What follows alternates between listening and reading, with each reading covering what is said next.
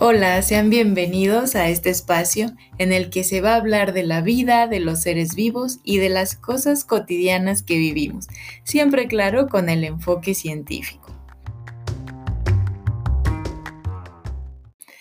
La verdad es que a mí me gusta llevar un orden en los temas de clase, pero voy a empezar con uno de en medio porque al principio yo realmente creí que la pandemia no duraría tanto pero ya no le veo fin, así que por ello, y motivada por mi guapo esposo, es que me he decidido apenas a hacer un podcast.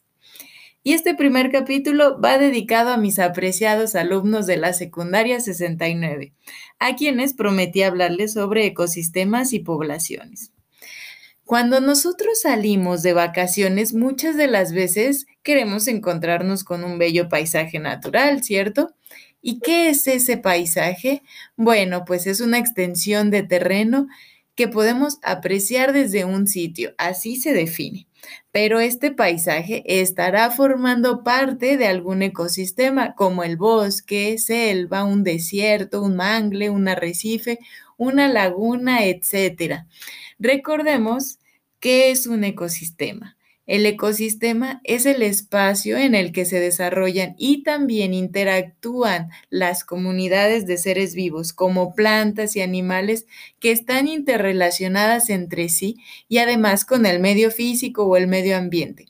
Esta interacción ocurre mediante flujos de materia y energía, pero de eso hablaremos en otro capítulo. Entonces ustedes deben identificar tres conceptos claves en el ecosistema. Uno, seres vivos. Dos, ambiente. Y tres, interacción. Aquí solo nos vamos a limitar a hablar de las poblaciones, que es un concepto que escuchamos muy seguido, pero si nos preguntan, ¿podemos decir que es una población sin dar un ejemplo? Quiero pensar que sí, que se acuerdan de sus clases de la secundaria, mm, en las que definieron a la población como el conjunto de individuos de la misma especie que comparten tiempo y espacio. Ahora sí, un ejemplo sería la población actual de mmm, Quirostoma chapale, que son los charales del lago de Chapala. Pero es importante señalar que nos referimos a la población actual y no a la de hace cinco años o diez, porque las poblaciones cambian a lo largo del tiempo. Y a eso, muchachos, a eso se le llama dinámica de poblaciones. Y es el tema que vamos a desarrollar ahora. En la naturaleza, las poblaciones cambian todo el tiempo, principalmente cambian su tamaño, o sea, el número de individuos que hay. Y esos cambios se dan por los individuos que nacen, los que mueren, los que llegan y los que se van. Y eso sin mencionar que si son femeninos o masculinos los que nacen o mueren, o si son jóvenes o viejos aquellos que llegan o que se van. Hablando de natalidad, ¿Ustedes qué creen? ¿Nacerán más de un sexo que de otro? Eh, o sea, más machos o más hembras. Hay un video muy interesante del canal de YouTube que se llama Minuto de la Tierra. Este video se llama ¿Por qué tenemos más niños que niñas? Y si les interesa contestarse esa pregunta, les dejo el link. Está padre.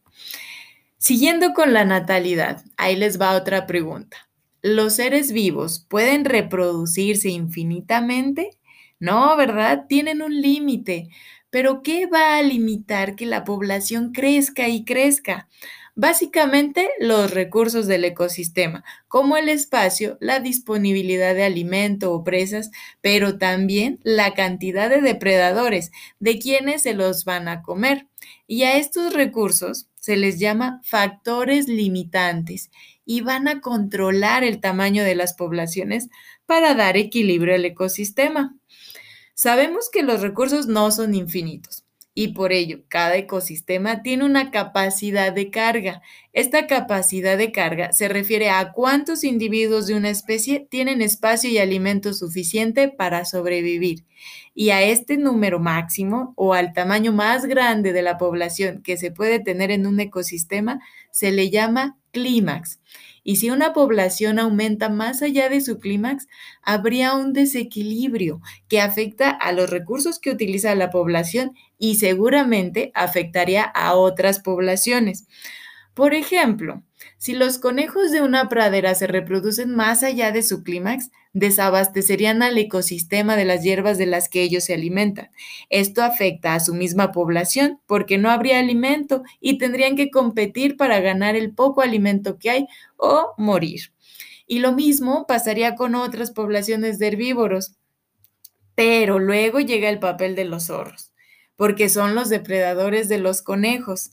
Al ver que hay mucho alimento, se reproducen más, pero ¿qué pasa? Que los conejos empiezan a morir de hambre. Entonces escasea también el alimento para los zorros, porque los zorros no se comen a los conejos muertos, no, ellos necesitan cazar. Entonces muchos zorros también morirían de hambre. Sobrevivirían los más exitosos o los mejor adaptados. Y de este modo, el ecosistema vuelve al equilibrio, porque las poblaciones vuelven a disminuir, de modo que el ecosistema restablece sus recursos. Ahora analiza tú, ¿qué pasaría si fuera la población de zorros la que sobrepasa el clímax y se reproduce más de lo que el ecosistema puede soportar? ¿Quién compite? ¿Quién muere? ¿Quién gana? ¿Vuelve al equilibrio? Tal vez, pero ¿qué consecuencias tuvo ese desajuste? ¿Es posible provocar la extinción de alguna especie por un desequilibrio así? ¿Podrían los zorros agotarse los recursos, por ejemplo, a los conejos? Piensen en eso antes de ir a dormir y ojalá que no les quite el sueño. Bueno, Podemos ver entonces cómo los depredadores, aquellos que se alimentan de otro individuo vivo, son importantes también para regular el tamaño de la población de sus presas. Así que cuando veamos a un grupo de chitas devorando un avestruz o leonas devorando al antílope con menos suerte, no debemos angustiarnos, porque es lo que debe de ocurrir en la naturaleza para mantener el equilibrio que ha hecho posible que conozcamos la vida como la conocemos. Y es que realmente no son los menos suertudos, sino los menos dotados. Muchas veces la depredación ayuda a eliminar a los individuos débiles o enfermos, propiciando que sean los más dotados los que lleguen a reproducirse y entonces la descendencia tendrá los mejores genes. Aprendamos a ver a la depredación como un mal necesario. Y hago este comentario porque yo soy de las que sufrían al ver en el National Geographic esos sangrientos documentales de depredación, pero quitando la sangre y la violencia, uno se asombra realmente al ver las estrategias que desarrollan esas especies, tanto para huir de sus depredadores como para cazar. Es un tema súper interesante que desarrollaremos más adelante. En el ejemplo de los conejos también vimos competencia. Competencia entre conejos y competencia de conejos con otros herbívoros. Y en la ciencia se ha designado un nombre para cada tipo. La competencia entre conejos dentro de la misma especie se llama competencia intraespecífica porque está dentro. Eso significa intra, dentro. Y la competencia de los conejos con otros herbívoros se llama interespecífica Inter significa entre, entre especies diferentes. La competencia no solo es por alimento, también es por espacio, por una pareja para reproducirse, etc. La competencia, igual que la depredación, favorece la descendencia con los genes más adaptados.